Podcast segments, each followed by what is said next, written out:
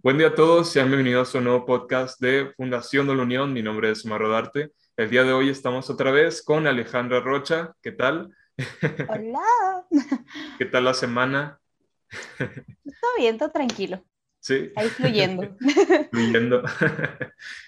Pues bueno, este, si se dieron cuenta, pues en el podcast anterior en el que hablamos acerca de presidentes que han hecho historia en el país, pues nos quedamos algo, este, pues muy interesados acerca del tema de la historia de nuestra ciudad, nuestra querida ciudad Juárez, que ha pasado por tantas cosas, ha sido testigo de muchos acontecimientos que vamos a hablar el día de hoy, pues interesantes que estoy seguro que les va a gustar si son de la ciudad, sobre todo.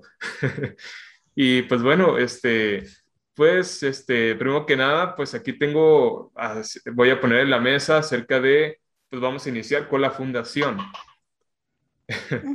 acerca de por qué rayos se llamaba Paso del Norte.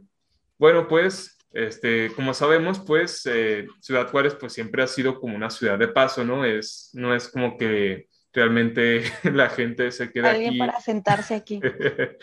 Pero sí, este, aparte, pues eh, recibe su nombre también de parte de la, eh, la misión, que es de hecho, lo estuve hablando en el podcast anterior, que eh, es la primera edificación que se ha hecho en la ciudad y es algo realmente interesante y que me parece tan valioso que siga aún en pie a pesar de tantas cosas que, pues tú sabes, se han quemado, se han perdido, se han maltratado. Las edificaciones nuevas mejor duran menos que esas. Ya sé.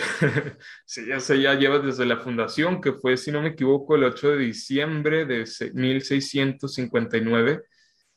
Increíble. y la misión recibe el nombre de la misión de Nuestra Señora de Guadalupe de los Indios Mansos del Paso del Norte. nombre muy largo. Más corto no se podía. no, eso ya sé. Es... Pues bueno, así lo llamaban los españoles. De hecho, los españoles, bueno, de esa época, se, tenía, se tenían este, apellidos como muy largos, ¿no? De María del Carmen de los Ríos, de del Sagrado Corazón de Jesús. El Sagrado Corazón. que de hecho es hasta 1962 donde comienza su construcción, no fue como que luego luego se construyó y ya está la fundación, no, sino que la fundación como tal inició a partir de una idea de crear aquí un asentamiento agrícola, que de hecho eso es un dato que muchos no saben es que pues eh, la actual ciudad Juárez, entonces Paso del Norte, pues no fue fundada como para hacer la ciudad, sino fue como un producto, bueno, un proyecto agrícola en el cual pues lo más principal era pues dar alimento, vestir, evangelizar a los indígenas, indígenas de la región, como buenos españoles del siglo XIX, XVIII. Y pues sí, es algo pues muy interesante y también me resulta interesante que aquí no solamente era tierra de indios mansos, sino también estuve ahí leyendo que era territorio también de apaches, de otras también, otras culturas. Muy interesante porque yo pienso siempre los apaches como más dentro de Estados Unidos, pero no, también estuvieron aquí.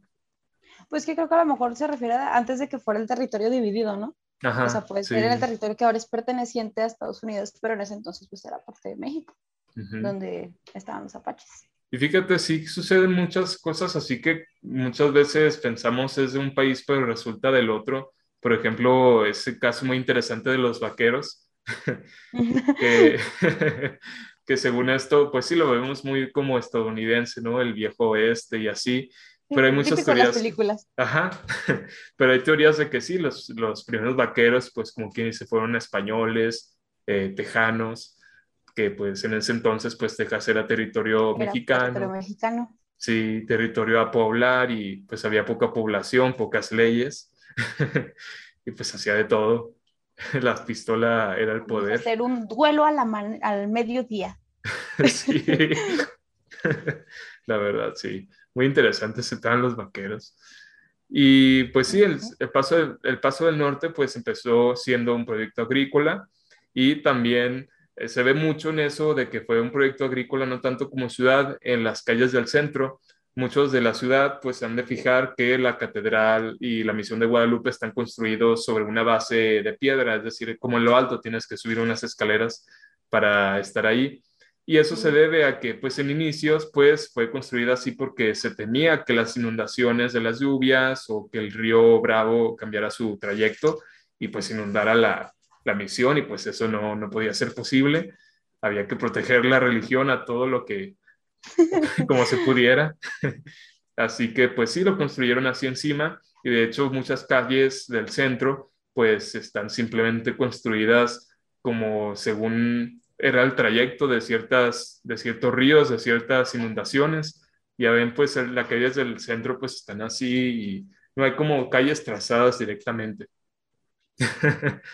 Sí, y lo es que está como mucho en, en empinadas de majadita. Digo, hablando de la catedral, la catedral está como con su basecita y la calle del lago está como.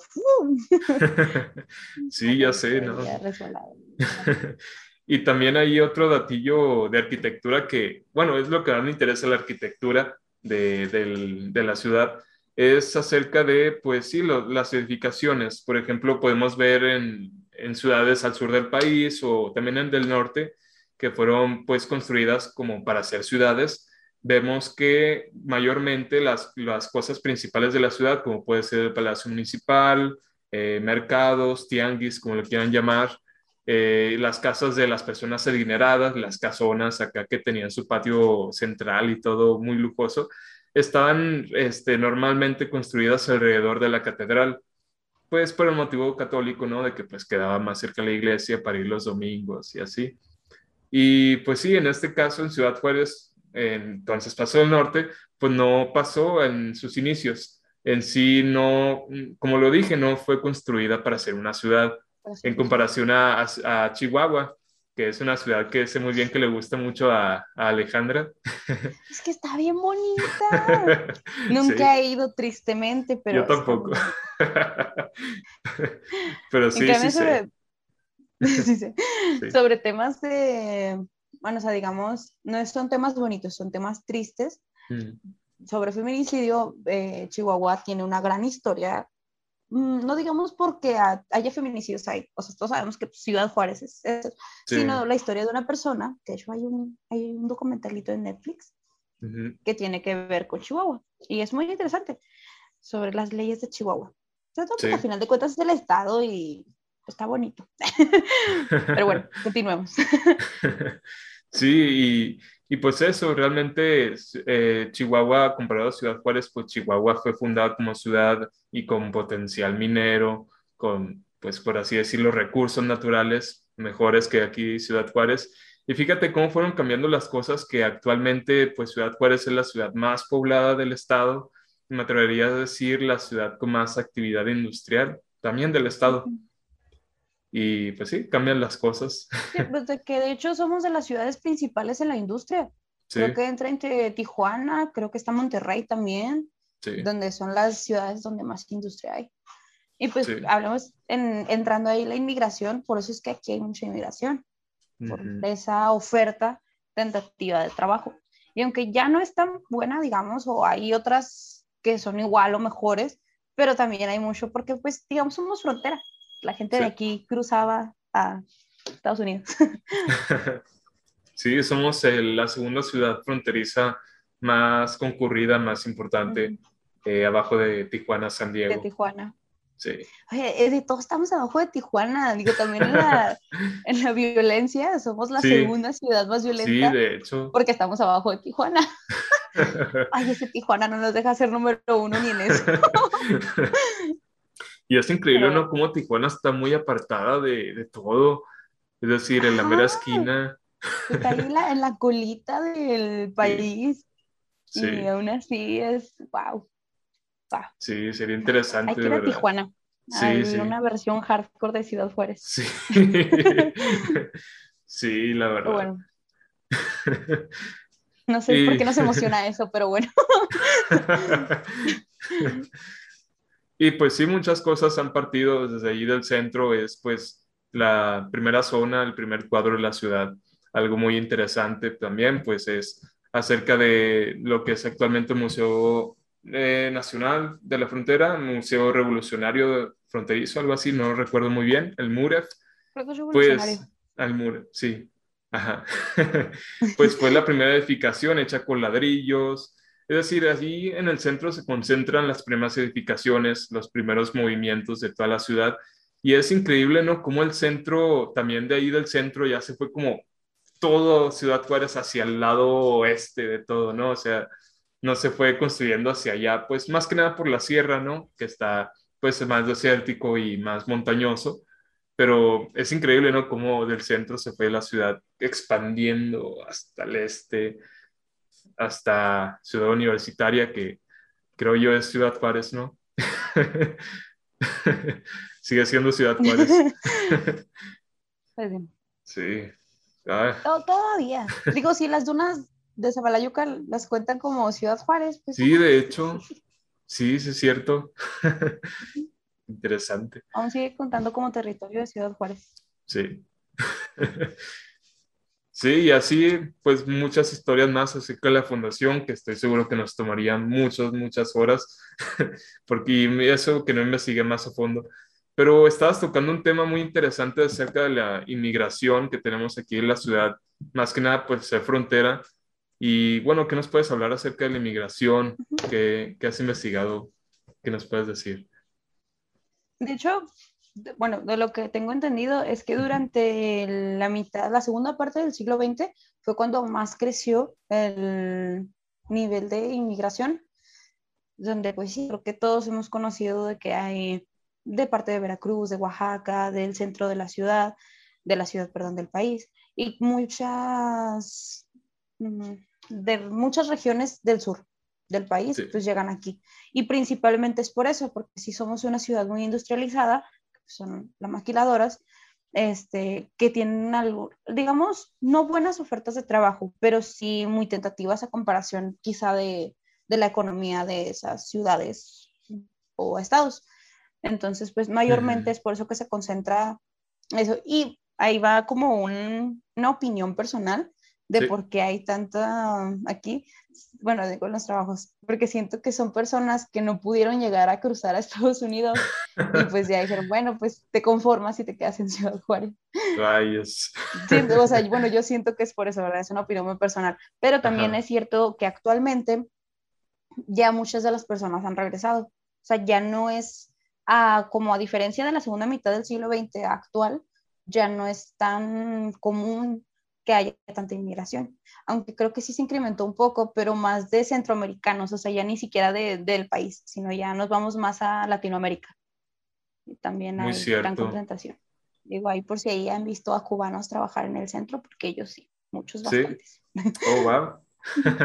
Interesante y de hecho, tengo entendido, vi hace mucho cuando estuvo muy este, en boca de todos eso de la inmigración de cubanos, que hasta pusieron así como un pequeño restaurante, ¿no? De que vendían pollo o algo así. Ajá. Por ahí en el centro.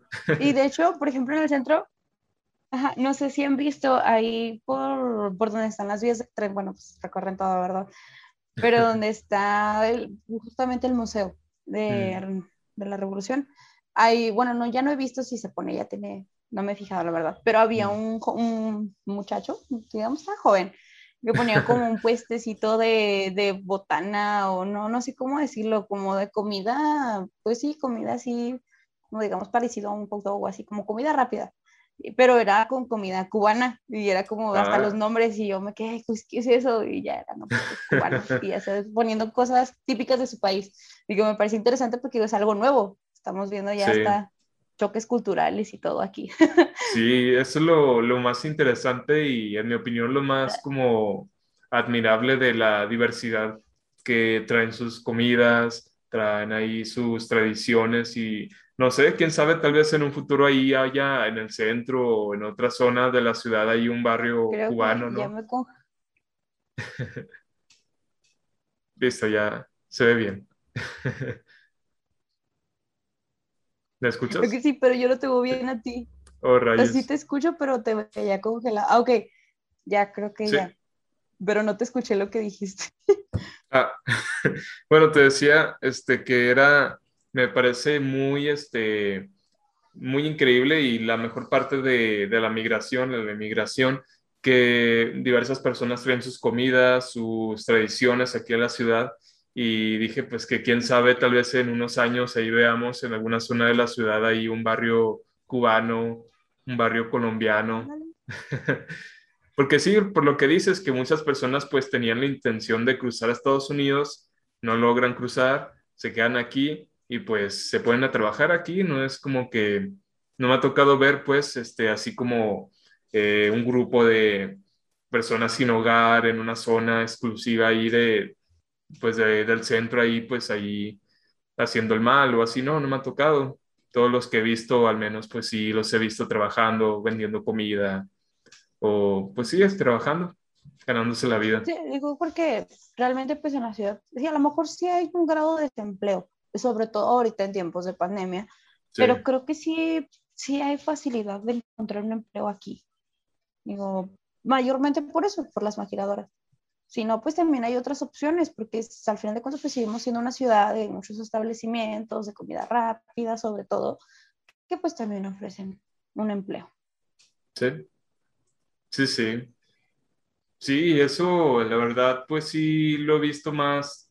Bueno, en mi caso, pues, eh, mi familia, ¿no? Este, mi, mi madre vino de Torreón, Coahuila, vino aquí a Ciudad Juárez a vivir y ya venía con trabajo garantizado, como quien dice, ella trabajaba de enfermera en un hospital en Gómez Palacio y e hizo un cambio aquí a Ciudad Juárez, no le costó mucho hacer el cambio y pues ya aquí llegó con el trabajo garantizado y en la parte de mi padre, pues él venía, nació aquí en Ciudad Juárez, pero se fue a un pueblo ahí a las afueras al este de, aquí de la ciudad, el Porvenir.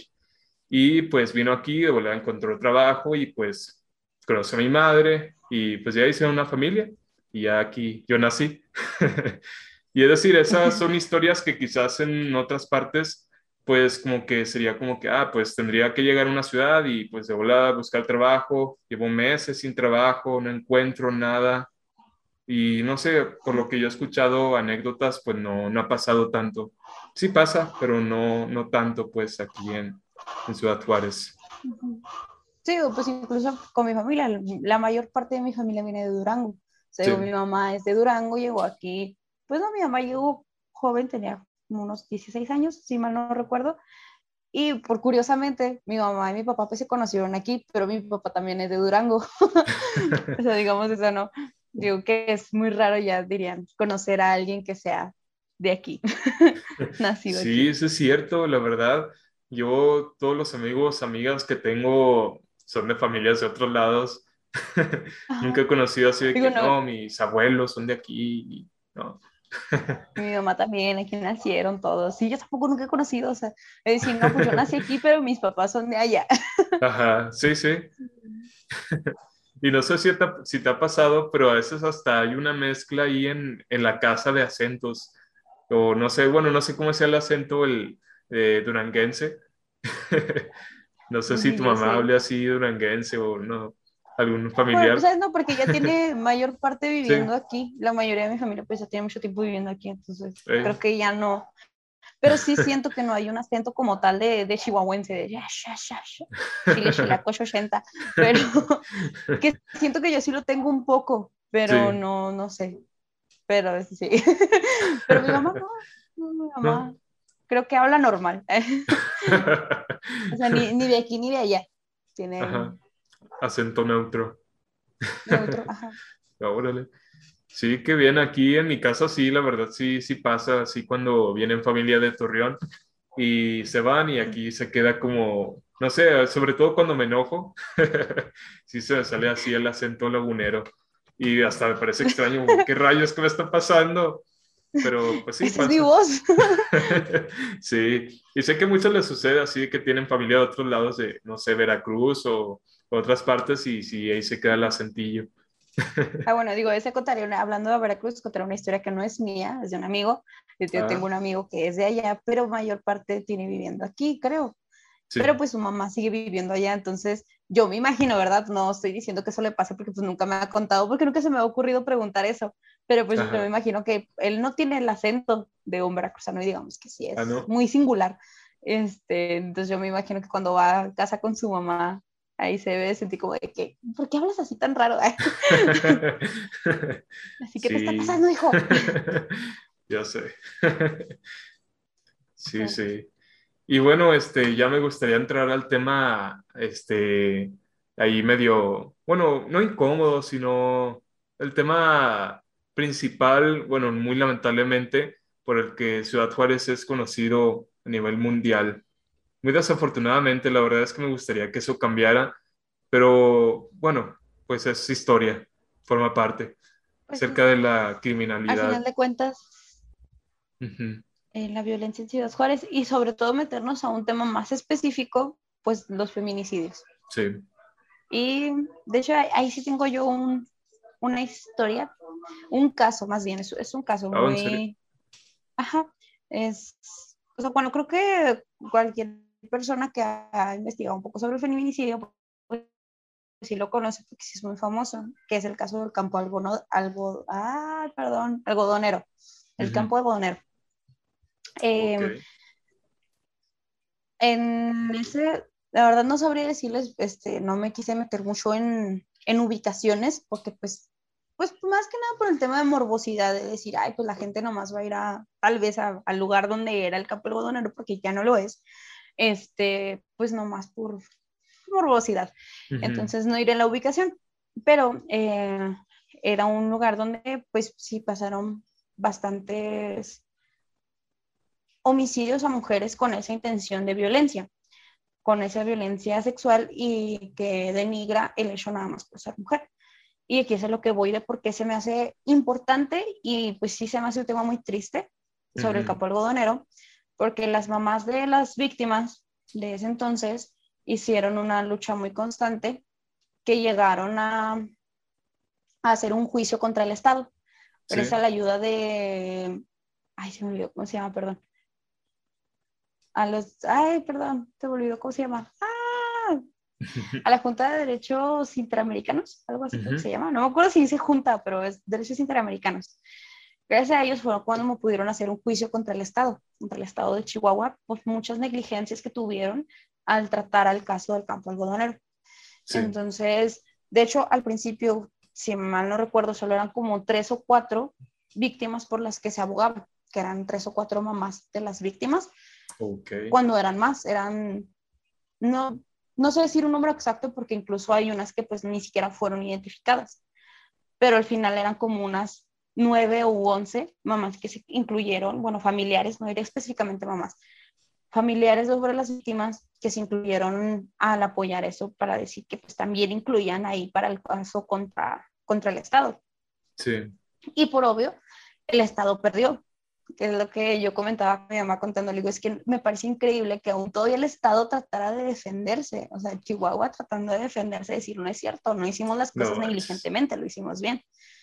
Cabe mencionar que en ese entonces, el tal como tal, el nombre de feminicidio no existía, existió gracias a ese caso del campo oh, Fue cuando se hicieron algunas leyes de, en contra de eso y se hizo el término de feminicidio el feminicidio significa eso cuando, o sea, no, no cualquier homicidio de una mujer se puede considerar feminicidio. Se le considera feminicidio hasta cuando ya se denigra el hecho de que la mataron nada más por ser mujer. Entonces, en ese caso sí se puede considerar feminicidio. Si no, pues. Entonces, se hizo una de las cosas que de sentencia, digamos, que pusieron contra Chihuahua fue eso, incluir ese, ese término y aparte algunas leyes que especificaran lo que significa y qué pasaría dependiendo, o sea, en las leyes, no les diré los artículos exactos porque la verdad no me lo sé, pero sí hay unos artículos que dice si muestra señales de violación, pues son tanto un porcentaje, un tiempo de prisión, digamos, o lo que es la sentencia, si muestra de, de que fue secuestrada, de fue torturada, también eso tiene mucho que ver y eso aumenta y agrave más la sentencia de la persona que, que vaya a ser por si es considerado un feminicidio. También eh, se obligó al Estado a proporcionar a los familiares ayuda psicológica en caso de tener, pues sí, porque pues, al final de cuentas ellos es un trauma el saber lo que le hicieron a tu familiar, a tu hija, a tu esposa, a tu mamá, a tu hermana, o sea, incluso hasta digamos más lejos, ¿no? A tu prima, tu, igual es algo, hasta una amiga, yo siento que pues igual lo sufres. Digo, si yo la sufro a lo mejor por personas que ni, por mujeres que ni conozco, me imagino, no me puedo ni imaginar lo que un familiar puede sufrir. Entonces también eso se incluyó como en parte de la sentencia. Y aparte se les hizo también, fue hacer una disculpa pública del Estado a los familiares por obvio admitir que fueron negligentes en el caso y hizo un monumento para conmemorar, digamos, no sé, la vida de las mujeres, se les llama, se le llama memorial, es un monumento. Tampoco no es así, ese sí de plano no me sé la ubicación, la verdad. Creo que está por la presidencia actual, pero no estoy segura. Si es algo que luego investigaré, porque sí me interesaría ir, la verdad, pero pues no, no me sé la ubicación. Y pues sí, es más que nada hablar sobre eso, que siento yo que es una de las cosas más destacables positivas, es que no sé si llamarlo muy, mucho positivo, porque me da tristeza que tuviera que pasar por eso para que Chihuahua se pudiera dar cuenta de lo que estaba haciendo mal y que aún así, o sea, a pesar de que tenemos esas leyes, a pesar de que tenemos esa protección escrita, realmente no se hace, no se ejerce. Si es muy pobre todavía la justicia pero eh, dentro de lo que cabe del Estado mexicano, eh, Chihuahua es de los que mejor establecidas tiene las leyes contra el feminicidio, pero que sin embargo seguimos siendo la ciudad con más tasa de feminicidio. Sí.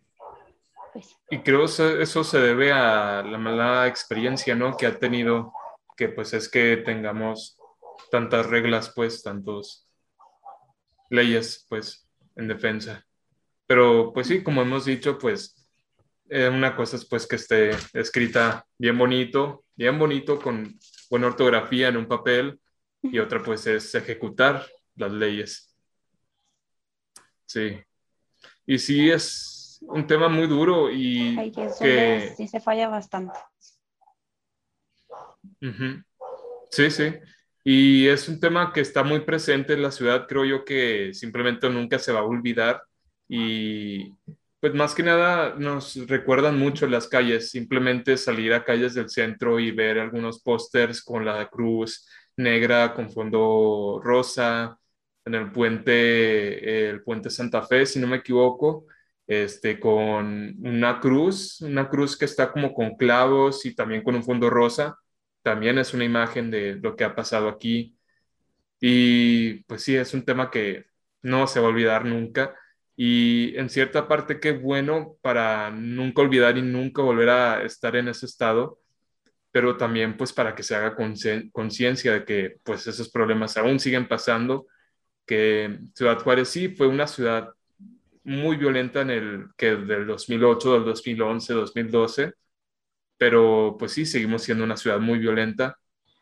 No tanto entonces como, no tanto como entonces, pero aún lo seguimos siendo. Y pues sí, hay que trabajar mucho en eso. Así es.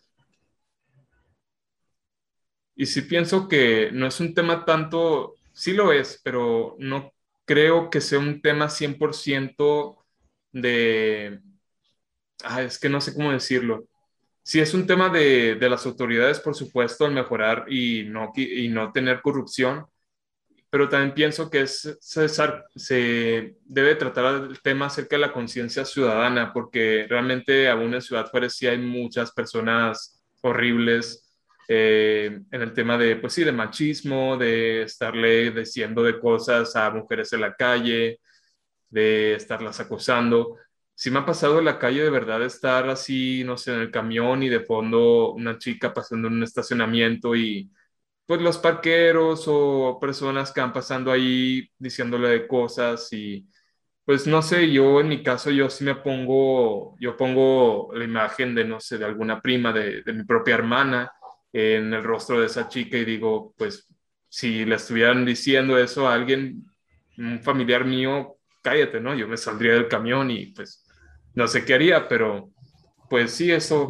conciencia ciudadana y por supuesto la acción de las autoridades, porque pues no podemos hacer justicia por nuestra cuenta, al menos no legalmente.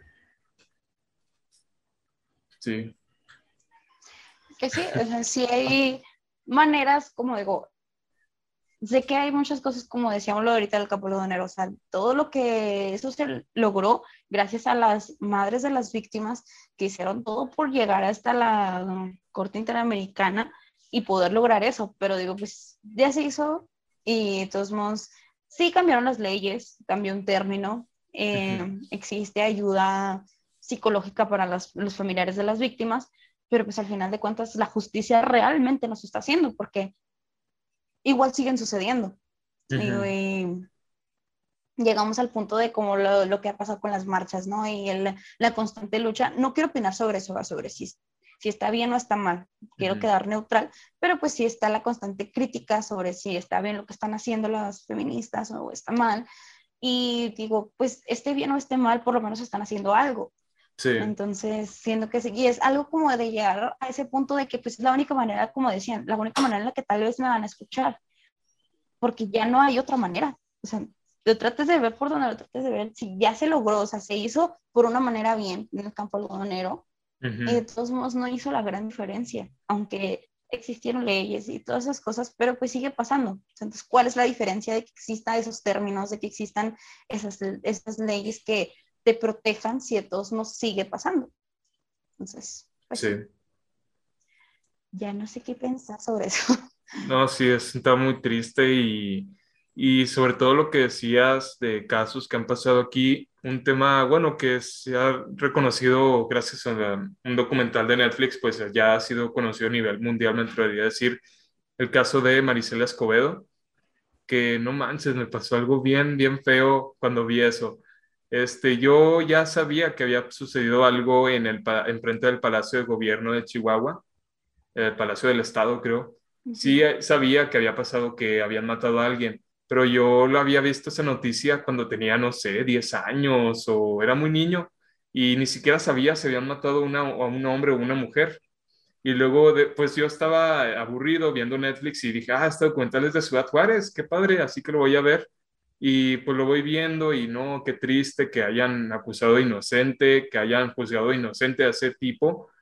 Y me pareció increíble la labor que hizo para, pues sí, investigarlo, perseguirlo por su propia cuenta, arriesgando su propia vida hasta el final.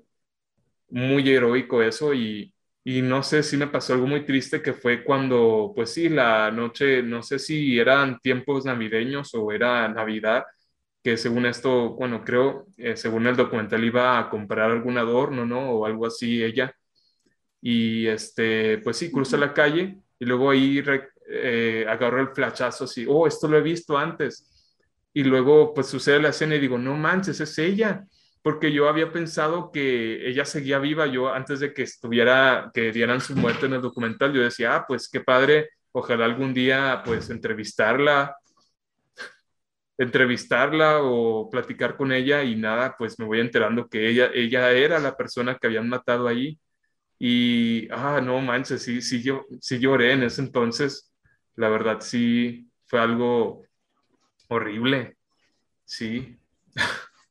no, no, no. Sí, yo me acuerdo cuando lo vi. De hecho, yo lo vi en cuanto se estrenó porque, pues, sí, yo ya conocí la historia. O sea, sí, ya lo vi con ese fin de más bien de ver el trasfondo, porque pues como dices tú, lo conocía por las noticias, entonces ya es otro, otra manera diferente de ver cuando ves las entrevistas de las personas que estuvieron en ese momento y hasta de darte cuenta quiénes realmente hicieron algo, quiénes ni siquiera intentaron hacer algo. Y pues sí, como mencionas, el, el hecho de que al final de cuentas ella, hasta su muerte, digamos, les, que les mostró en su cara al, al gobierno de Chihuahua que no hacen las cosas bien. Por decir que si a mí me matan, porque me van a llegar a matar, era obvio, ya después de todo lo que había hecho, pues voy a morir, pero a los pies del Palacio de Gobierno. Y es ese, bueno, a mí se me hace muy impactante esa escena, como mencionas de la muerte de ella, porque de hecho ya vivían enfrente en la plaza esa que está enfrente del Palacio de Gobierno, y ahí es donde a ella le disparan, y ella hace todo por cruzar la calle para quedar a pie en los pies del Palacio. Wow, no lo había pensado así. Pero lo que me parece más impactante, digo, es que, ajá, digo, es que pasan, o sea, si el video, pasan carros, pasan personas, digo, ¿cómo nadie se, se atrevió a auxiliarla tal vez? Digo, a lo mejor ya no iba a sobrevivir, tal vez sí, pero digo, nadie hizo ni siquiera el intento. Y es, eso es también algo que me parece tan impactante de la falta de humanidad de las personas. Digo, pues no sé, digo, si ves que una persona está arrastrándose prácticamente para cruzar la calle, te detienes, haces algo por decir, oiga, se encuentra bien y darte cuenta que obviamente no. Y no sé, sí es muy, muy impactante ese momento para mí. Fue muy, wow. Muy impactante solamente que pases frente en los ojos del, de la representación de justicia, de política del Estado, ya es eso, wow. Wow, wow, No, de verdad, qué, qué gran caso, de verdad. Increíble. Y sí, este, se ha hablado mucho, ¿no? Que pues actualmente si Ciudad Juárez sigue siendo como ese lugar tan peligroso para las mujeres, eh, tú como persona, pues como mujer, vaya, este, pues, ¿qué opinas tú realmente? Pues, ¿has escuchado de casos o te sientes, pues sí, este, insegura todo el tiempo? Eh, ¿Cómo te, pues sí, cómo es la vida, pues? Porque sí, me imagino que muchas eh, mujeres, pues, del resto del país, pues sí han de pensar que, ah, ser mujer en Juárez, no, hombre, pues un gran peligro y es ya un desafío, pero no sé qué, qué piensas acerca de ese tipo de comentarios. Eh, pues sí, de hecho, yo conozco, eh, me sé historias sobre mujeres de aquí, porque, bueno, o sea, no, no os voy a decir que soy una persona feminista, pero durante mucho tiempo me consideré antifeminista. Ya no tanto. Eh, y creo que con, con, conocer las historias de feministas, de que son feministas de, de verdad, es muy impactante. Por lo menos de mi vida personal, no tengo ningún, o sea, más allá de lo común, ¿no? De acoso en la calle y esas cosas.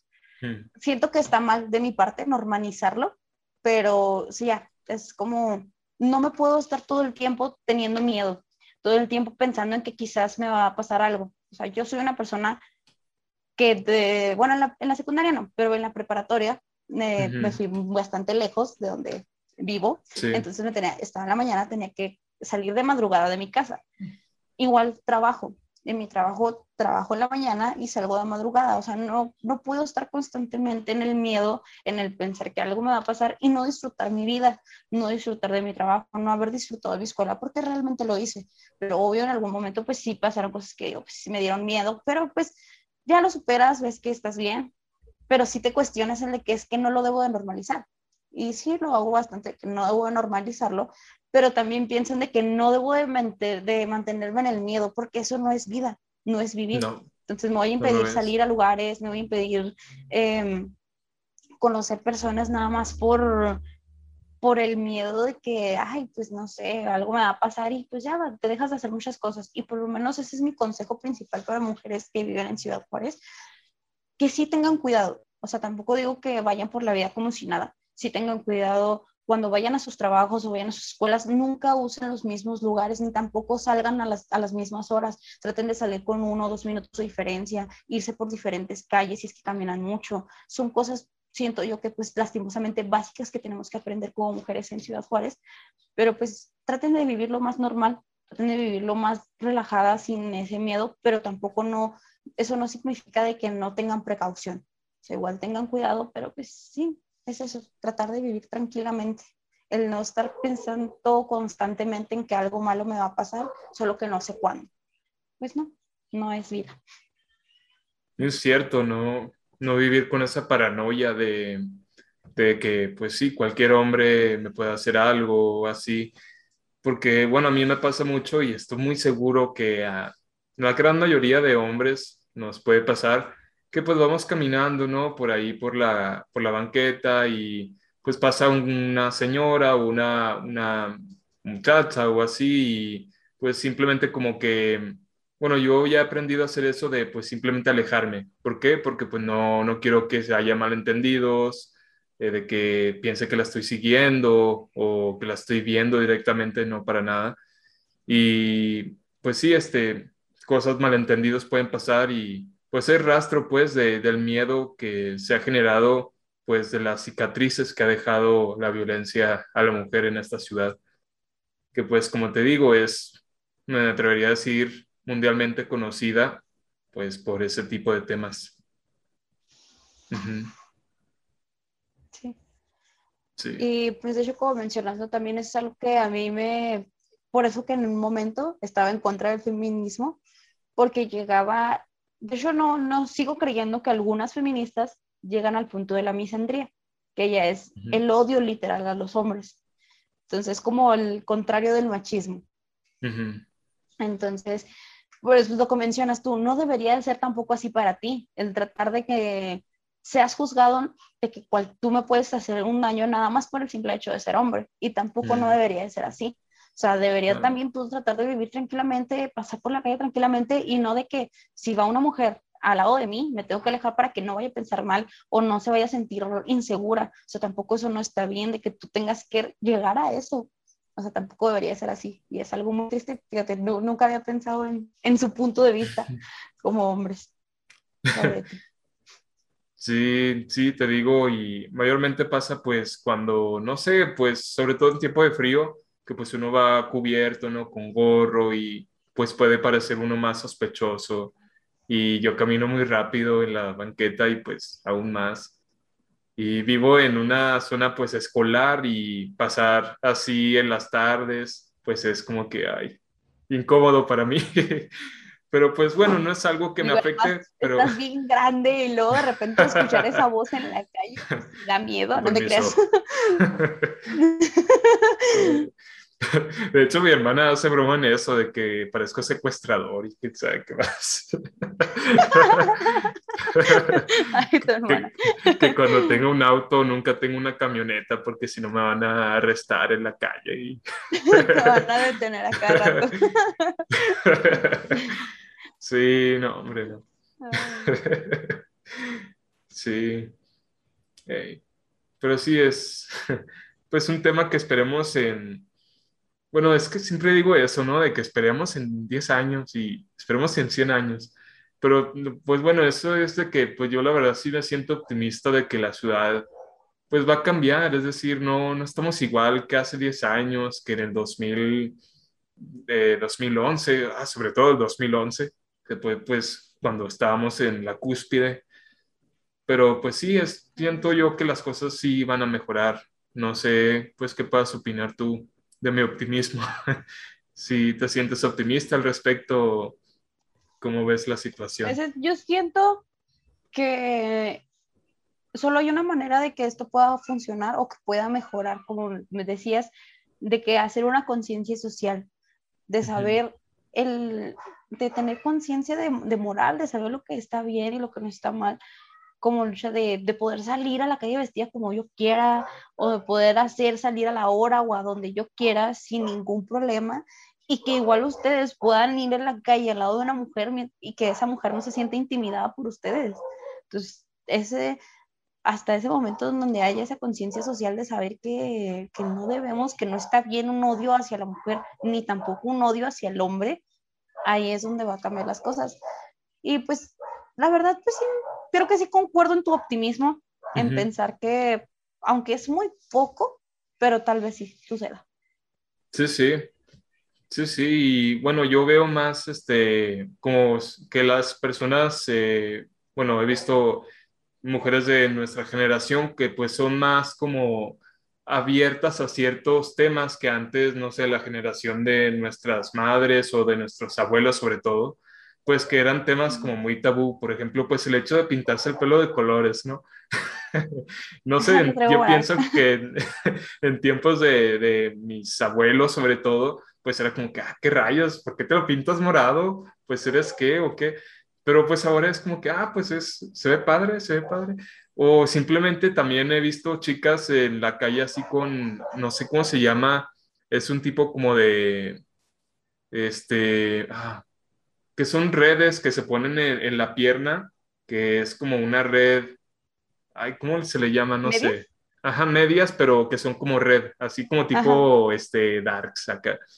Y se ven padres, se ve acá, ajá, un estilo acá gótico.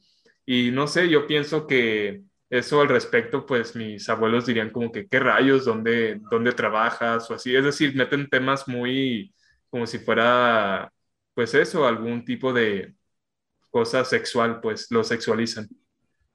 Sí, de hecho creo que sí concuerdo en eso de que independiente, bueno, en general hasta incluso los hombres, siento que ya es más, somos como más de mente abierta, digamos el término, dejamos de lado los estereotipos, digo, ahora yo he visto mucho a hombres que se pintan las uñas, yo soy alguien que le encanta sobre los pintos y digo, ay, hay hombres que se les ve genial. Y, el, y es bonito el de que no necesariamente porque un hombre traiga las uñas pintadas significa que es homosexual. O sea, puede ser un heterosexual y traer libremente sus uñitas pintadas súper hermosas.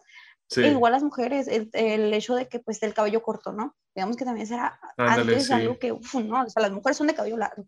No puede ser el cabello corto, digo, y ahora hay muchas de que, ay, pues cabello corto y, y es bonito, o sea, también el tener el cabello corto no le quita lo, lo femenino, pero también si no quieres ser femenina, no hay ningún problema, y eso es algo que somos más tolerantes, digamos. En ciertas cosas, porque también hay cosas que se van muy al extremo y no llega a la tolerancia, se, se va de eso. Pero dentro de lo que cabe, por lo menos en estereotipos, creo que sí los estamos dejando bastante de lado. Sí, sí, y bueno, este, el pasado sábado, eh, Alejandra y yo fuimos a, una, a una fiesta, bueno, una reunión, y me llamó la atención que de los hombres que estábamos ahí, eh, me atrevería a decir que yo y bueno, y otro compañero éramos los que tenían el, así como me ven, eh, éramos los que teníamos el cabello más corto. y eso, a mí de niño, no sé, ocho años, con la crianza católica, conservadora que tenía, pues sí era como que, ay, no, hombre de cabello largo, ¿qué te pasa? ¿Eres mujer o Cortes el pelo gay. y ahora con la cuarentena y ciertas cosas, pues ya pues se ve bien, es decir, pues no es como que le preste tanta atención si lo traes corto o si lo traes corte militar o corte, no, pues no, me da igual y si se te ve pues genial. De hecho, hablando sobre, sobre esa reunión de amigos y uno de los amigos que, que tenemos en común que tiene el cabello bastante, o sea, diré que casi lo tiene el mismo largo que yo. Bueno, no, ah, no tanto, un poco más corto que yo. o sea, digamos a punto de que pues acá quien puede tener la libertad de escoger el por qué. Digo, a lo mejor este, tú lo tienes corto porque así te gusta o porque a lo mejor te da calor, no sé. Y otros lo tienen corto porque largo porque así les gusta largo. Y digo, y me da mucha risa porque él lo tiene largo porque dijo, no voy a estar gastando en una estética, en un estilista para que me lo corte cada semana y mejor se lo dejo crecer. Eh, pero se le ve bonito, tiene el cabello más bonito que el mío. Ah. pero sí. Sí, las cosas cambian, las cosas cambian. Sí. sí.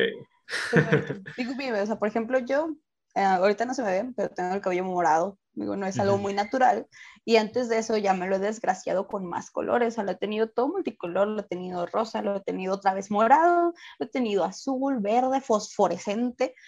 Y la verdad se sentía muy bonito tener los cabellos de esos colores me sentía como un personaje de anime.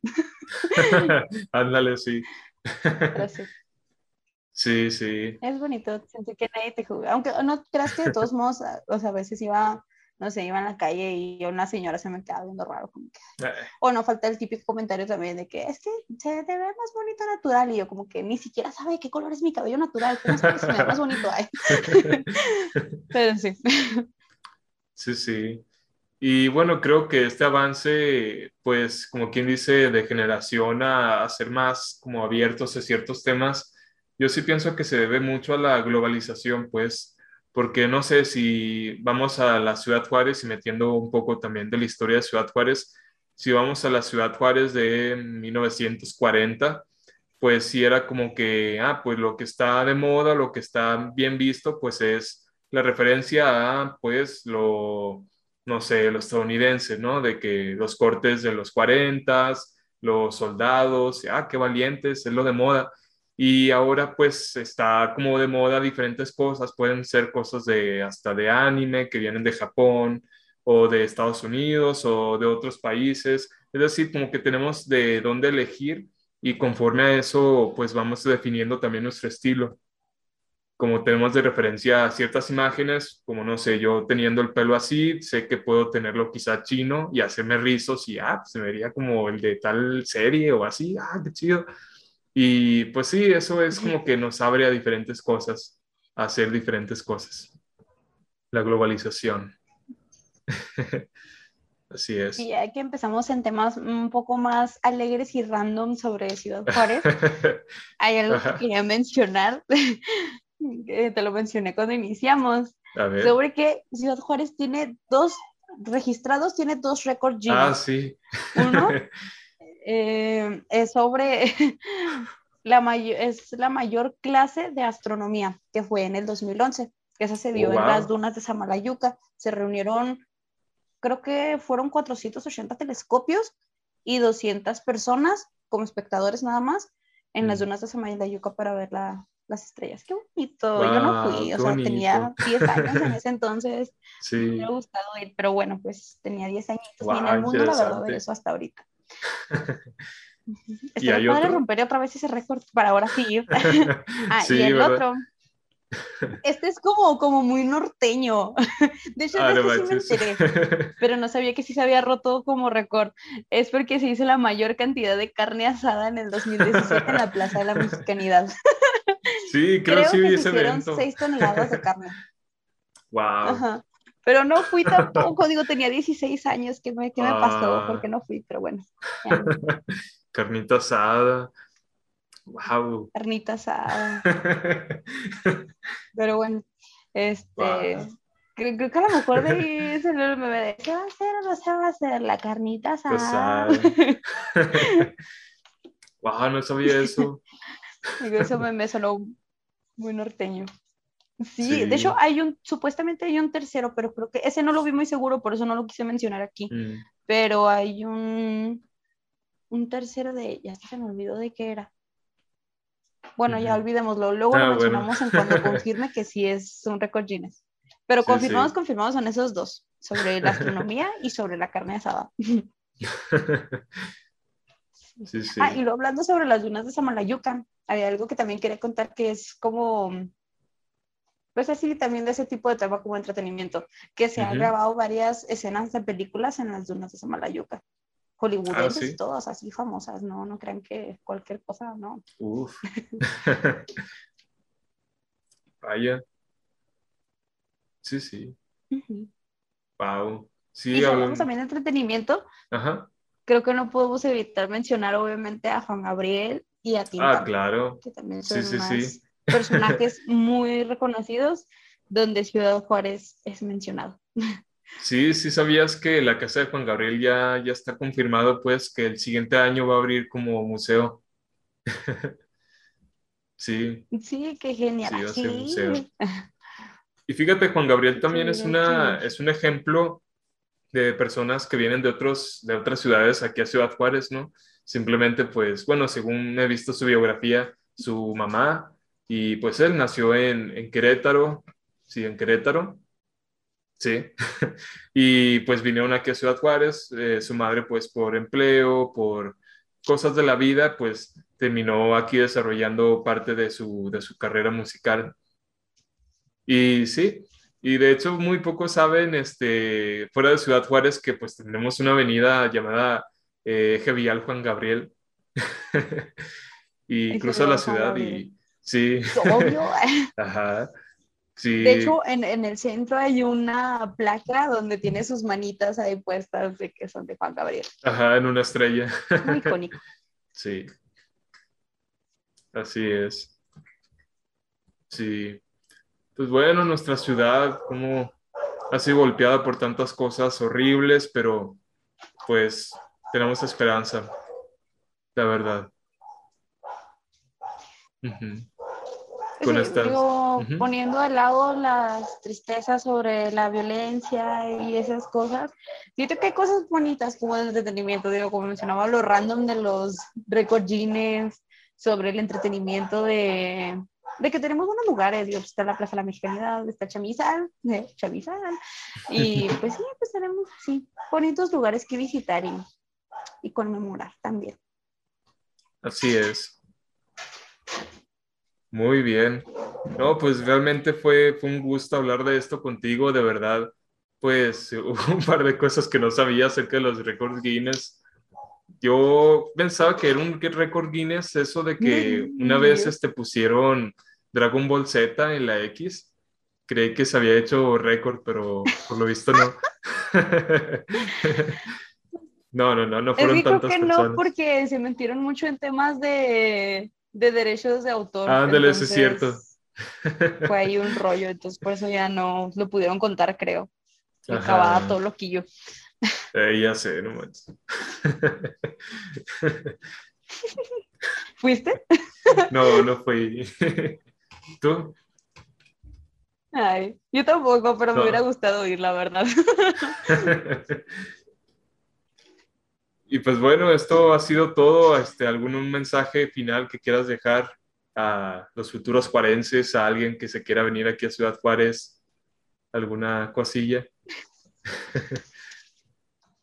Pues que experimenten con los debidos cuidados. O sea, si quieren venir, pues no la hacen. Obvio, somos una ciudad insegura. Pues, tenemos el segundo lugar de inseguridad en México. Pero pues igual no se dejen nada más guiar por eso y conozcan la bonita cultura de un juarense. Sí. Prueben nuestros burritos, que aquí se cree muy bien y hay teorías muy buenas de que aquí se originó el burrito.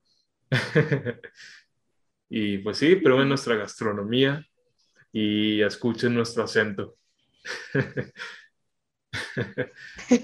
Chile, Chilacoyo, Chile. Allá viviendo en Torreón, ahí de lo que lo poco que vivía allá, la verdad, sí, sí me hicieron bullying con eso.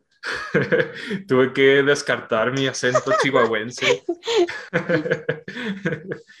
Rayos. A veces pasa también que te dicen que hablas gritando. Ah, sí, también. sí. Sí, digo porque en el trabajo tengo pues muchos compañeros que pues no son de aquí, es como, ay, pero no me grites y yo, pero no te estoy gritando, esa es mi voz. sí.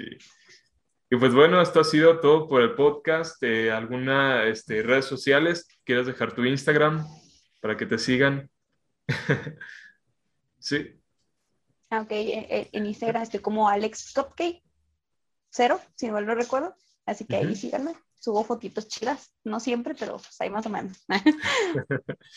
y a mí pues me pueden seguir en todo en Instagram, Facebook como arroba Jimenesus y a la página de Fundación de la Unión, arroba FDL Unión. Y pues bueno, muchas gracias Ale y pues nos vemos en el siguiente podcast que esperemos traigamos otro tema muy interesante como este. Y pues nos vemos hasta la próxima. Adiós.